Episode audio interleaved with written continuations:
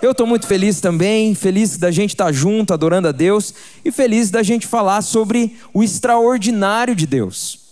Eu gosto dessa palavra, achei um bom nome para essa série, porque de fato, viver com Jesus é viver uma vida extraordinária. A mensagem do Evangelho, ela não é só um conjunto de ideias. A Bíblia vai falar que ela não se baseia em sabedoria humana, mas ela se baseia no poder de Deus. O poder de Deus não é ordinário, não é comum, é extraordinário. Então, de fato, a mensagem que nós acreditamos, a mensagem do Evangelho, a boa notícia é uma mensagem extraordinária. E ela é extraordinária porque ela transforma as nossas vidas. Ela transforma criminosos em pessoas arrependidas com uma nova história. Ela transforma famílias despedaçadas em famílias restauradas. Ela transforma pessoas sem esperança em pessoas com propósito, que têm otimismo, que enxergam a vida com bons olhos. O Evangelho é extraordinário porque ele restaura a nossa comunhão com Deus. E restaurando a nossa comunhão com Deus, nós encontramos plenitude, nós vivemos uma vida fora do comum, fora do ordinário, fora daquilo que é o normal, nós encontramos uma vida que vale a pena ser vivida, ou seja, extraordinária. Mas às vezes, existem em nossos corações, na nossa vida, na nossa maneira de levar as coisas, obstáculos para a gente viver isso. Sabe, o meu coração e o seu, a Bíblia vai falar que é pecador, nós somos pecadores. Produzimos obras da carne, produzimos coisa ruim no coração. Por isso precisamos de Jesus, por isso precisamos dessa mensagem, mas ainda assim existem alguns alguns obstáculos para a gente viver o extraordinário de Deus na nossa vida. Mas hoje eu quero olhar junto com você para um texto da palavra de Deus e a gente olhar para esse exemplo que a Bíblia nos traz. E lembra, a Bíblia ela, ela traz lições nas suas histórias. Ela não é só uma história para a gente decorar e mais informações. São lições, é a palavra de Deus. Ela nos transforma. E como, olhando para essa história, então, olhar para esses obstáculos e descobrir como que a gente pode viver uma vida extraordinária. Quantos querem viver uma vida extraordinária? Você quer de verdade? Amém? Você quer? É o teu desejo? Então vamos juntos olhar para o que diz a palavra de Deus em Mateus. Abra sua Bíblia em Mateus capítulo 19. Mateus, Evangelho de Mateus, capítulo 19, versículo 16. Se você trouxe a sua Bíblia aí, senão você pode acompanhar no telão.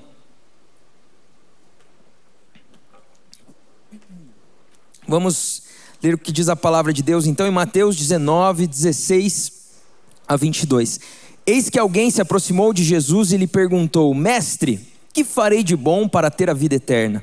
Respondeu-lhe Jesus: Por que você me pergunta sobre o que é bom? Há somente um que é bom, e se você quer entrar na vida, obedeça aos mandamentos. Quais? respondeu ele. Jesus respondeu: Não matarás, não adulterarás, não furtarás, não darás falso testemunho, honra teu pai e tua mãe, e amarás teu próximo como a ti mesmo. Disse-lhe o jovem: A tudo isso tenho obedecido, o que me falta ainda? Jesus respondeu: Se você quer ser perfeito, vá, venda os seus bens e dê o dinheiro aos pobres, e você terá um tesouro no céu. Depois venha e siga-me. Ouvindo isso, o jovem afastou-se triste porque tinha muitas riquezas. Essa é a história conhecida como a história do jovem rico. Então Jesus estava andando ali, fazendo suas viagens com o ministério, com seus discípulos, e um jovem se aproxima dele. A Bíblia fala algumas características desse jovem. Ele era jovem, ele tinha posses, ele era rico, ele tinha uma posição influente de liderança também. E ele chega até Jesus, ele procura a pessoa certa, ele faz a pergunta certa, porque ele, ele tinha algum interesse no seu coração de entender qual era a mensagem daquele mestre. Jesus responde então: Olha, você está me chamando de bom, só existe um que é bom, mas se você quer a vida eterna, obedeça os mandamentos. Sabe, aqui Jesus estava lançando o desafio da obediência aos mandamentos, não para saber se aquele rapaz estava apto, mas para aquele rapaz perceber que não estava apto. Mas é interessante porque quando ele ouve o jovem rico diz: Ah, isso aí eu obedeço desde sempre. Ó, é que você não me conhece, mas eu sou o cara. Só faltou falar isso, né? Eu obedeço esses mandamentos desde sempre. Então, depois de responder isso, Jesus olha para ele e fala: Então falta uma coisa para você ser perfeito. Vai lá, vende tudo que você tem, dá aos pobres, depois vem e me segue. E nessa hora, quase, de, quase como uma reação instintiva, quase como se Jesus estivesse tentando encostar naquilo que era o mais precioso, de fato era, para aquele jovem, o jovem vai embora, rapidinho, some dali. E sabe, quando a gente olha para esse jovem, a gente vê um grande desperdício. Se a gente for usar assim um pouco da imaginação, que triste fim para ele. Ele poderia ter sido um dos discípulos de Jesus. Ele poderia ter desfrutado da presença de Jesus. Ele poderia ter estado no dia de Pentecostes, quando o Espírito Santo foi derramado. Ele poderia ter sido um dos pais da igreja primitiva, dos primeiros ali que estabeleceram a igreja. Quem sabe a gente até teria um livro na Bíblia escrito por ele. Aqui eu estou usando né, teorias da, do multiverso aqui, imaginando coisas, né? Quem pegou, pegou, né? Você não sabe o que é multiverso, faz tempo que você não vê um filme blockbuster aí do cinema, né? Cara, mas para para pensar o desperdício. Esse rapaz, ele teve a oportunidade de seguir a Jesus, de ser um dos seus, mas ali, quando Jesus fala sobre a riqueza, quando Jesus chama ele para um compromisso mais radical, ele desiste e vai embora rapidinho. Nós olhamos para a vida desse jovem e percebemos um desperdício. Ele poderia ter vivido uma vida extraordinária. Assim como você, assim como eu, temos a oportunidade, Jesus nos faz um convite de vivermos uma vida fora do comum, uma vida plena. Mas quantas vezes nós somos como esse jovem rico? Quantas vezes nós abrimos mão do extraordinário para abraçar o ordinário, o que para nós é importante e que não vai durar alguns anos, porque essa vida é passageira. Então, olhando para esse jovem, a gente percebe alguns obstáculos. O primeiro obstáculo, autossuficiência. Interessante porque ele, quando ele chega perguntando sobre salvação, ele pergunta: o que, que eu preciso fazer para ser salvo? É quase como uma, uma troca. Talvez aquele jovem já estava acostumado a fazer esse tipo de barganha, de troca. Talvez ele acreditasse que pelo mérito dele ele pudesse alguma coisa. Autossuficiência. Sabe, o nosso coração, depois que a gente começa a conquistar algumas coisas, se torna assim autossuficiente. Quando a gente é criança, a gente depende, a gente pede ajuda, a gente grita, a gente chama. Quando a gente se torna pré-adolescente, adolescente, a gente vai, pede para o pai, pede para a mãe o dinheiro, tem a mesada, eles compram as roupas, eles levam a gente. Agora, conforme a gente vai crescendo e criando uma certa independência e conquistando coisas e se virando, existe um risco. A gente achar que se vira em tudo. E que, por isso, não precisa tanto assim de Deus. Talvez eu precise de Deus nos momentos mais difíceis, uma doença séria, uma situação complicada que eu já tentei de várias maneiras e não consegui resolver, aí eu corro para Deus. Autossuficiência. Esse jovem, ele achava que ele poderia sozinho, ele achava que ele era bom, ele, ele obedecia desde jovem os mandamentos. Talvez ele tivesse uma crença, né, parecida com a dos egípcios, de que a salvação fosse uma espécie de balança onde você coloca o seu coração e então é, existe um, né, uma pesagem ali, como os egípcios acreditavam, com uma pena de um lado, e se o coração for moralmente elevado, existirá salvação. Mas deixa eu te dizer uma coisa e te lembrar uma coisa que a palavra de Deus nos diz: não existe um justo sequer na terra. Todos nós somos pecadores. Todos nós precisamos de salvação. Sabe, é por isso que hoje falar de Jesus como Salvador não, não cai bem. Não se fala tanto, você não vê mais isso nos filmes, na época de Páscoa, na época de Natal. Falar de salvação hoje não pega bem, por quê? Porque só precisa de salvação quem está em perigo, quem precisa de alguém. E hoje, cada um se vira do seu jeito. Falar que eu preciso ser salvo dos meus, perdoado dos meus pecados, como hoje em dia, se não existe mais pecado, não existe mais certo e errado, você faz o que você quiser. Então, o jovem rico, ele é uma exemplificação da autossuficiência. Mas nós vivemos em uma época autossuficiente. Uma época onde o ser humano se basta, onde para você encontrar sua identidade você precisa olhar para você se descobrir, onde você precisa agradar todos os seus desejos, seus instintos, porque você se basta. Tem gente até casando consigo mesma, né? Não sei se já viu isso. Teve uma mulher que ela casou com ela mesma, ela fez uma cerimônia. Isso que é autossuficiência. Isso que é achar de fato ser o centro do universo, achar que não precisa de nada. Mas a Bíblia fala que todos nós precisamos de salvação. O pecado que há em mim, que há em você, ele nos afasta de Deus, nos afasta da glória de Deus, o salário dele é a morte, ou seja, virá condenação, castigo por esses pecados. E sem Jesus você vai receber esse castigo. Você está longe de Deus. Você precisa olhar para Ele não como um mestre, não só como alguém muito importante que traz boas ideias e que ensinou sobre o amor, quase um hippie. Jesus é o seu Senhor e Salvador. Ele precisa ser o seu Senhor e Salvador. Você não encontra salvação sozinho. Amém? É isso que o Evangelho diz. É isso que Jesus estava dizendo para aquele jovem: olha, você pode ser muito bom em tudo que você faz, você pode ter riquezas, você conquistou muitas coisas, mas você precisa ser radical. Sabe, a salvação, ela para nós, ela é oferecida de graça, assim. Jesus pagou o maior preço. Mas o discipulado, que é seguir a Ele, nos custa tudo. É uma entrega radical. Abrir mão do orgulho, da autossuficiência, de você consegue sozinho.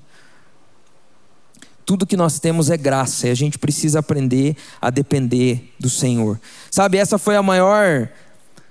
Vou usar esse, essa gíria aqui. A maior treta de Jesus na época, do, do ministério dele. Por quê? Porque ele encontrava religiosos que achavam que eram bons o suficiente. Eu sou bom.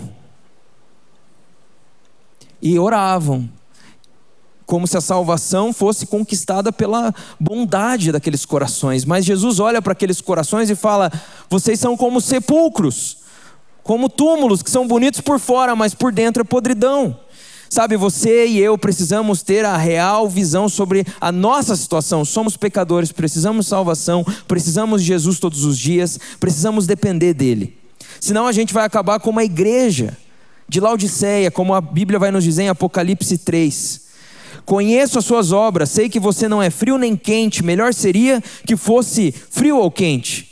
Assim, porque você é morno, nem frio nem quente, estou a ponto de vomitá-lo da minha boca. Você diz: Estou rico, adquiri riquezas e não preciso de nada. Não reconhece, porém, que é miserável, digno de compaixão, pobre, cego e que está nu. Que nós não sejamos essa igreja. Que eu não seja essa pessoa, que você não seja essa pessoa. Que acha que é rico, mas na verdade é miserável, digno de compaixão, pobre, cego e que está nu. Então aquele jovem, talvez por receber tantos elogios, talvez por todos o aprovarem, baterem palmas quando ele passava, ele achava que não precisava tanto assim de Jesus. Nós precisamos ter a real visão de quem nós somos. Nós precisamos de Jesus. Nós precisamos dele todos os dias. Quando você levanta da tua cama, você precisa dele. Ele é o caminho, a verdade, a vida. Você não vai ter uma vida extraordinária se você não entender que precisa depender dele.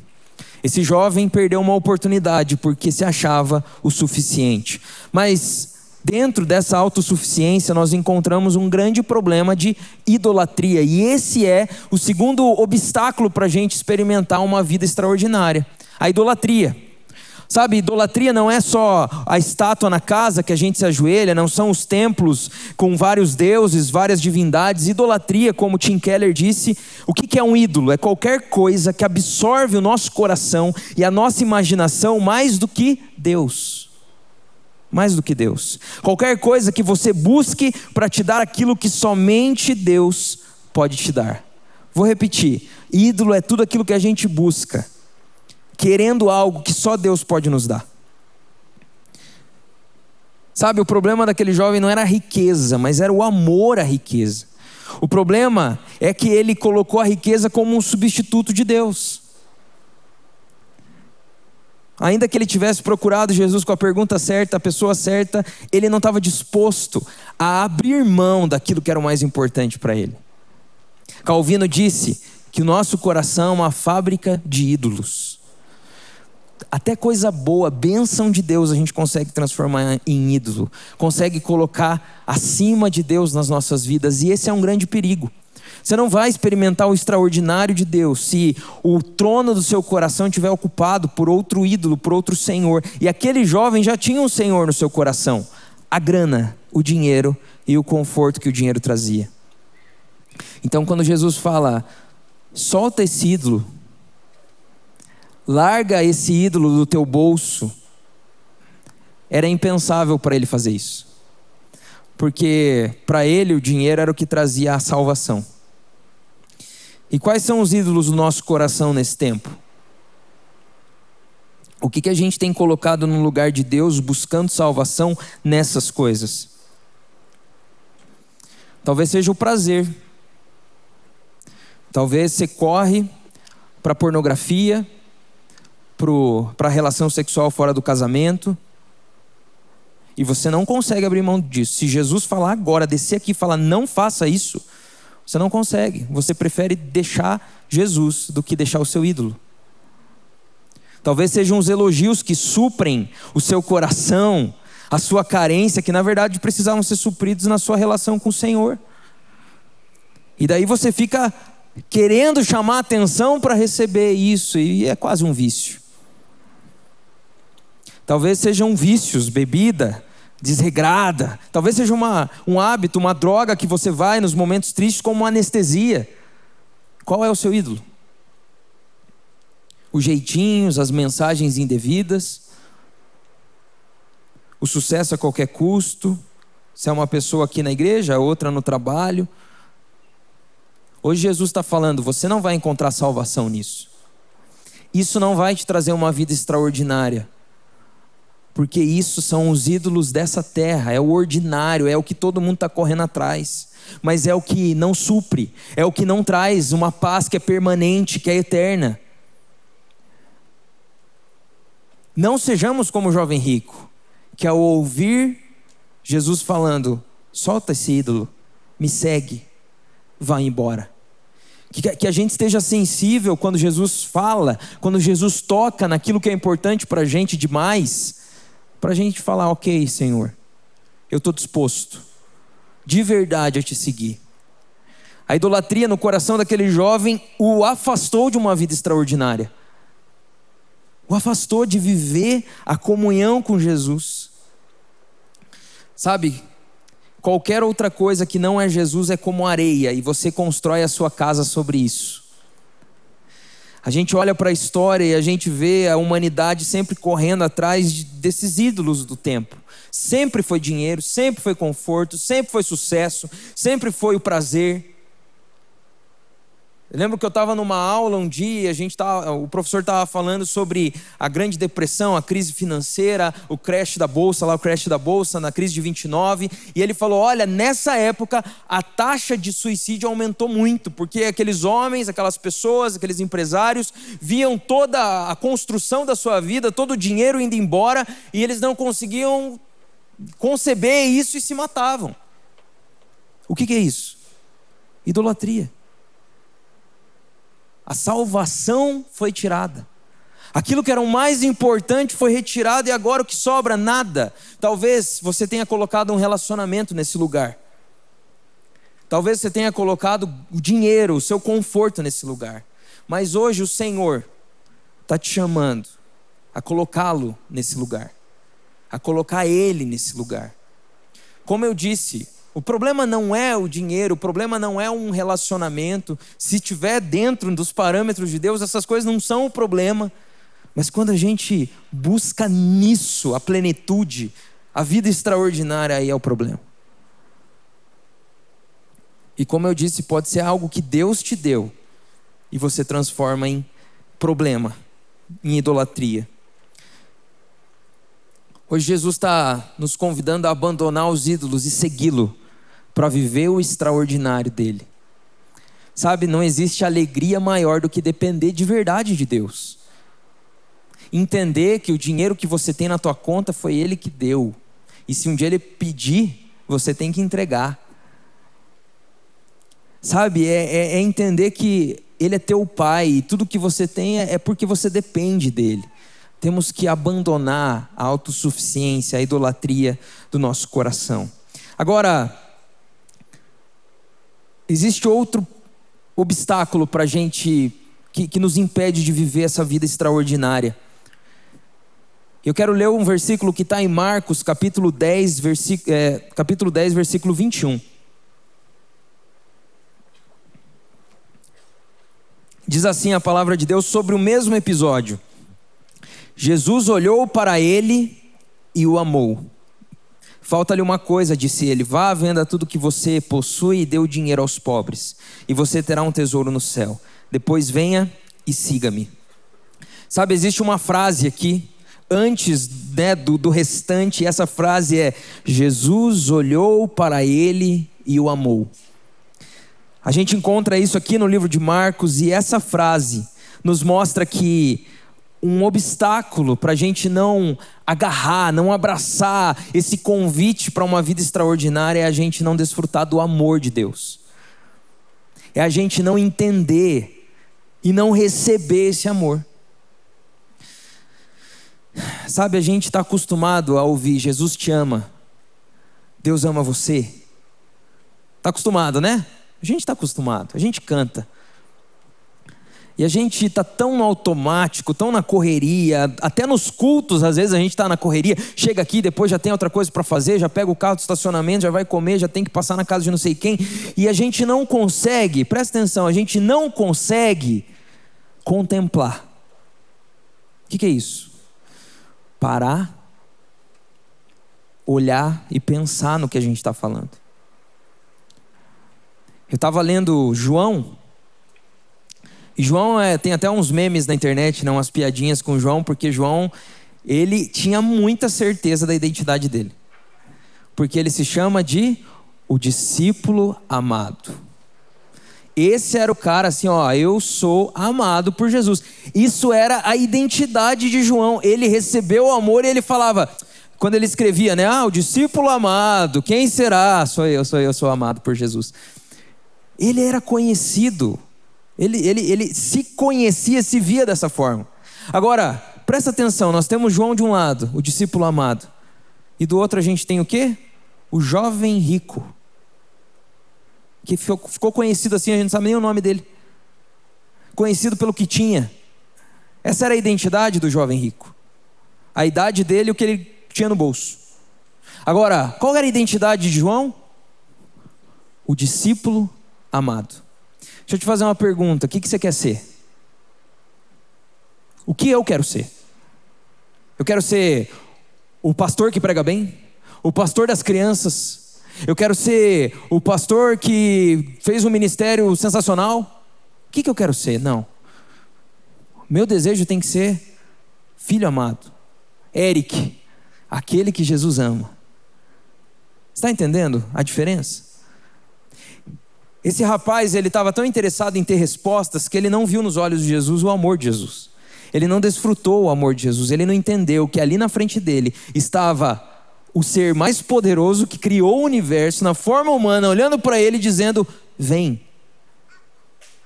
E João 3:16 diz isso. Porque Deus amou o mundo tanto, olha a intensidade na palavra tanto, de tal maneira que deu seu único filho, para que todo aquele que nele crê não morra, mas tenha vida eterna. Uma das coisas que nos atrapalha de viver o extraordinário de Deus é a gente não entender que Deus nos ama. É que é tão, tão grande que a gente não consegue discernir, a gente não consegue, sabe, compreender. Mas a gente precisa buscar compreender. A gente precisa se aprofundar no relacionamento com Deus para desfrutar disso. Por quê? Porque quando a gente entende que a gente é amado por Deus, qual é a resposta? É amar Ele de volta, é viver para Ele. Sabe, fica fácil jogar ídolo fora, quebrar ídolo, arrancar do nosso coração, quando a gente entende que Ele nos ama. Fica fácil parar de acessar o que a gente acessa, parar de conversar com quem a gente conversa, parar de ir nos lugares que a gente vai, quando a gente compreende o amor de Jesus. A gente não precisa mais da aprovação dos outros. A gente não precisa mais ter muita grana no banco, porque Jesus me ama. Jesus ama você, Jesus me ama, sabe? Eu me lembro da sensação de entender isso quando eu tinha 15 anos de idade. Eu era um adolescente um pouco deprê, né? não era emo, porque não tinha emo na época, era um pouco antes, né? Não, nunca fui emo, que fique claro. Mas eu, eu era um pouco deprê, eu estava numa época da adolescência assim, muito para baixo, muito desanimado. Eu me lembro que eu não gostava de mim, eu não gostava da minha vida, das... não tinha nada de errado, mas era aqui dentro, meu coração, olhava para as coisas, não achava legal. E eu deitava para dormir e eu sentia uma angústia muito grande no meu coração. De verdade, eu pensava no que vinha depois da morte, eu ficava assim, gente, o que vem depois? Será que é um vazio? E sabe, Deus já estava trabalhando no meu coração. E eu ficava pensando e, sabe, me apertava o coração. E quando eu pensava no futuro, eu falava, cara, eu não vou ver, não vou ver nada de bom, minha vida vai ser medíocre, vai ser mediana. E essa era a sensação que eu teria uma vida ordinária, comum, sem graça. Então eu fiz uma viagem em 2006, fevereiro. A gente foi para uma cidade aqui próxima de Curitiba. A gente fez uma viagem, eu, minha prima e, e o namorado dela na época, hoje ele é marido. E na volta a gente estava conversando e de repente ela começou a contar da vida dela. Hoje eu sei que é testemunho o nome disso, né? Mas na época eu não sabia. Ela começou a falar, então, porque teve um dia e ela foi falando e de repente ela falou: Jesus ama você. A Bíblia fala que ele morreu no seu lugar. E naquele dia eu não ouvi só essas palavras. Presta atenção nisso. Naquele dia, o amor de Jesus invadiu aquele carro no meio da estrada, no meio da viagem. E eu entendi que eu era amado. Sabe, foi tão interessante porque nos dias seguintes, a minha entrega, a entrega da minha vida a Jesus, eu estava lá na, na mesma cama, no mesmo quarto, e eu estava chorando. Sim, eu estava chorando. Mas eu estava chorando porque eu tinha compreendido que um ser muito maior do que eu, que eu não conseguiria compreender, me amou, me perdoou e me oferecia um caminho para viver de uma vida extraordinária.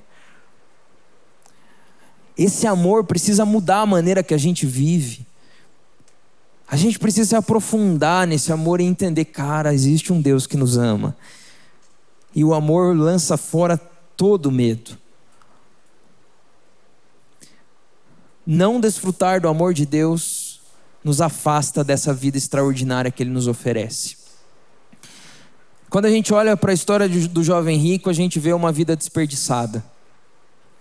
A gente vê uma história interrompida, poderia ter sido extraordinária, mas não foi.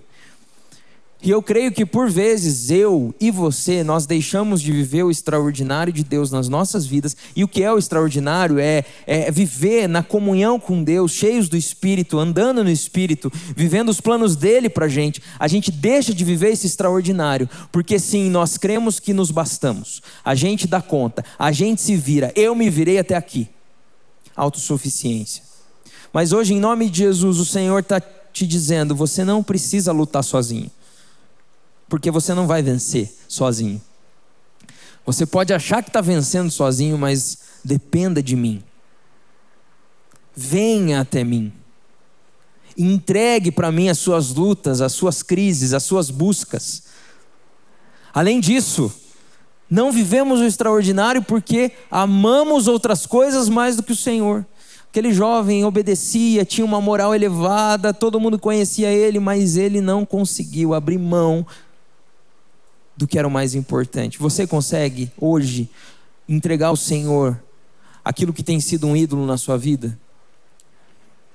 Se enquanto eu pregava, você teve um rápido pensamento de algo que pode ser um ídolo e você já chacoalhou a cabeça assim: não, não, não, não isso não, isso não. É porque provavelmente, má notícia, isso é um ídolo. Eu lembro uma vez que eu preguei no retiro, um parênteses aqui de, de adolescentes aqui da nossa igreja, e eu estava falando um pouco sobre isso, um pouco sobre distrações, e eu fui falando, e de repente eu falei assim: olha, eu tenho um desafio para vocês, a gente entregar um ídolo do nosso tempo. Um mês sem. Quando eu levantei o celular assim, ó, todo mundo começou a abrir o olho assim, esbugalhado, fazer uma cara de desespero. Tinha gente querendo sair correndo. E eu falei: um mês sem redes sociais.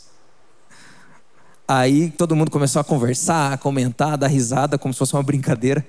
Daí eu falei assim: então, Se você não consegue imaginar um mês sem isso, meu amigo, isso tomou teu coração, a tua preocupação, a tua mente de um jeito que não deveria. E sabe, ídolo é isso. Você vai dormir pensando nisso, você acorda pensando nisso, você ora por isso, sem perceber que você está orando, pedindo para Deus abençoar um ídolo do teu coração. É uma loucura. Agora, hoje, Deus nos convida a entregar. Falar, Senhor, eu quero que o Senhor seja o meu Senhor. Que o Senhor não encontre nada sentado no trono do meu coração, porque esse lugar é teu.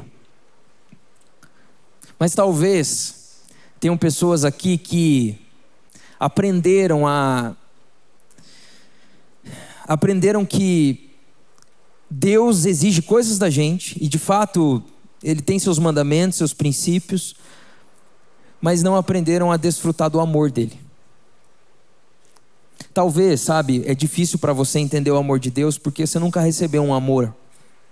Tua família, teu pai não foi presente, sabe? No nosso coração a gente faz conexões, a gente não consegue entender o amor de Deus muitas vezes por não ter recebido um amor, um abraço. Mas eu creio num Deus que pode revelar o amor dele para você hoje.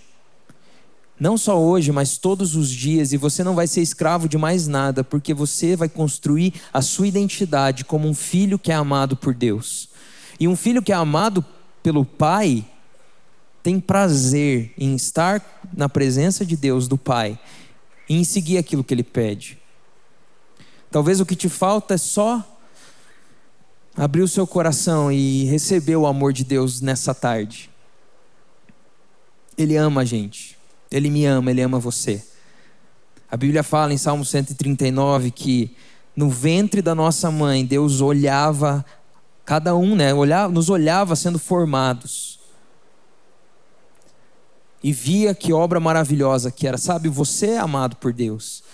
E talvez você não tenha entendido isso. Você entende a relação com Deus como uma religião, como as regras, como estar aqui hoje e depois sair e viver a tua vida do teu jeito.